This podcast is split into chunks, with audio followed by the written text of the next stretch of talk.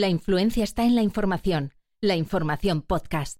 El Banco de España advirtió recientemente de que una interrupción de las importaciones energéticas desde Rusia se traduciría en una merma de entre el 0,8 y el 1,4% en el PIB el primer año y añadiría, además, entre 0,8 y 1,2 puntos porcentuales a la inflación.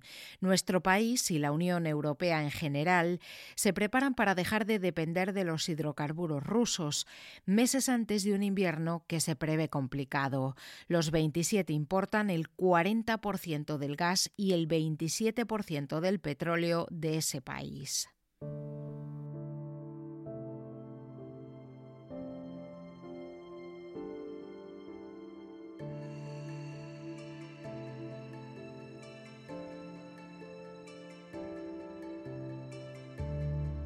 La Agencia Internacional de la Energía ha advertido a Europa de que debe prepararse para un corte total del gas ruso a medida que el Kremlin busca reforzar su influencia política en medio de la invasión de Ucrania. Está siendo, de hecho, una nueva fase del pulso que Vladimir Putin mantiene contra los gobiernos occidentales. En este contexto, el Ejecutivo de Países Bajos se ha sumado al de Alemania y Austria y ha sido el último hasta la fecha en recurrir al carbón para hacer frente a la reducción del suministro de gas que exporta Moscú, una medida de la que detallamos las consecuencias en el capítulo anterior del podcast de la información.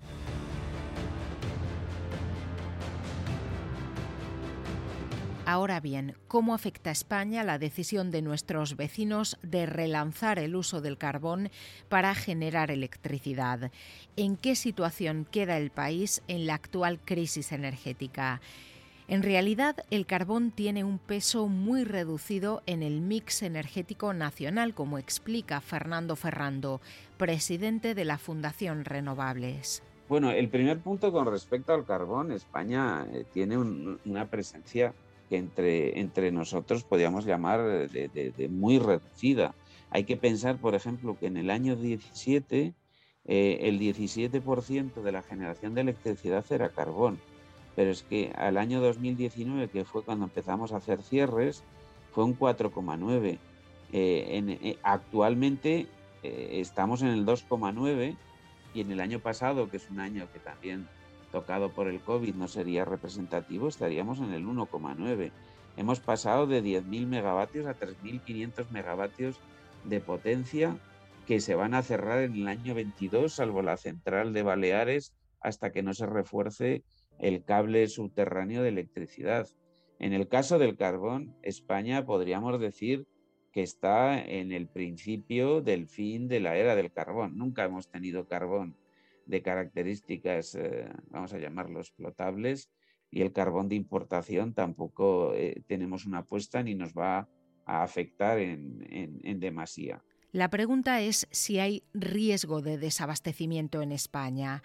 Nuestro país cuenta con un nivel de almacenamiento muy relevante gracias a su potente red de regasificadoras. Es el que cuenta con mayor número de plantas de este tipo en Europa. Están las de Bilbao, Murgados, Huelva, Cartagena, Sagunto y Barcelona, todas en funcionamiento, y la del Musel, que se terminó en 2012 y ha permanecido hibernada desde entonces y que va a dedicarse en concreto al almacenamiento de gas natural licuado. Jaime Segarra es experto en energía de la Unión Profesional de Colegios de Ingenieros y presidente de la Comisión de Energía del Colegio Oficial de Ingenieros Industriales de Madrid. España en eso tiene una situación privilegiada. Hace ya años que se decidió tener una red de estaciones regasificadoras en este momento hay siete, una en Portugal y seis en España, eh, y una séptima, que es el Musel, que se está poniendo en servicio, que eh, cubren, eh, un suministro aproximado de, de, 60 BCM. Como he comentado al principio, la demanda española es del orden de 32, 33, con lo cual esto es más que suficiente para lo que hace falta. Por otra parte, la capacidad de interconexión en gas que tiene España con Francia es del orden de 7 BCM. Con lo cual, eh, por mucho que España quiera hacer, pues puede ayudar, pero no puede ayudar demasiado. Y si la ayuda consiste en eh, reenvío de gas natural licuado, pues eso se tiene que hacer con buques metaneros y tiene el problema de que al llegar a puerto de destino también tienen que regasificarlo otra vez. Entonces, eh, situación española. Desde el punto de vista de suministro, en mi opinión, no hay riesgo de desabastecimiento. Otra, además, las reservas españolas están bien.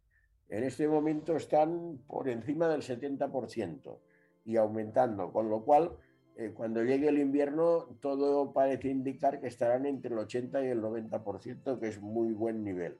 El problema no va a estar tanto en el suministro como de nuevo en el precio. De los 32 o 33 BCM de gas que alcanza la demanda en España, antes se cubrían vía gasoducto 8 BCM con el Medgaz que une Argelia y Almería, y seis a través del gasoducto Magreb-Europa, por el que la materia prima fluía desde Marruecos a Tarifa antes de su paralización por las tensiones entre el reino alawí y Argelia.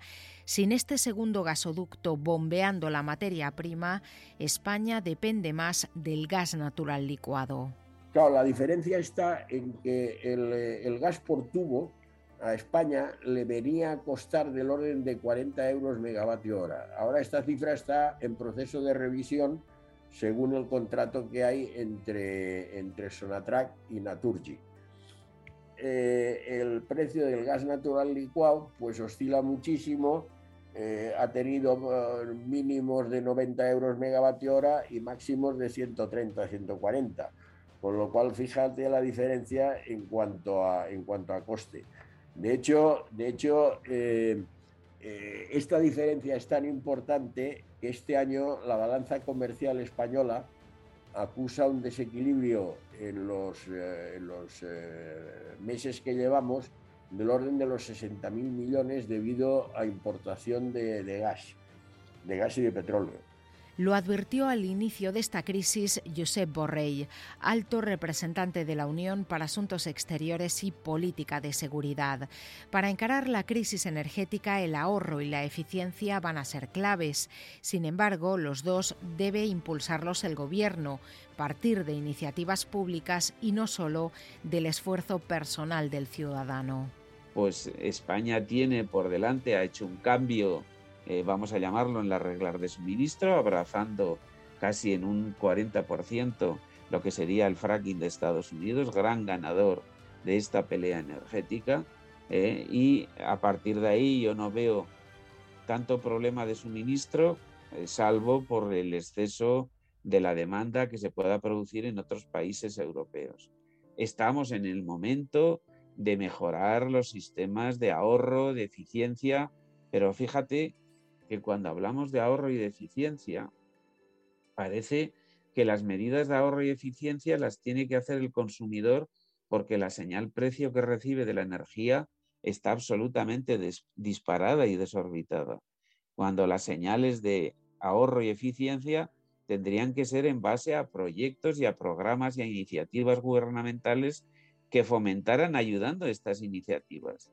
Es decir, no es a la fuerza, ahorcan, yo ahorro y soy más eficiente, sino ayudados con programas es cuando yo debo ser más eh, eficiente y ahorrar energía. Yo no le veo tanta problemática, salvo las tensiones que se van a producir en de demanda. Fíjate, veo más problemática incluso en el suministro de combustibles líquidos, eh, gasolina y gasóleo, que del propio gas natural. Pero obviamente, Ingrid, aquí hay un tema muy claro.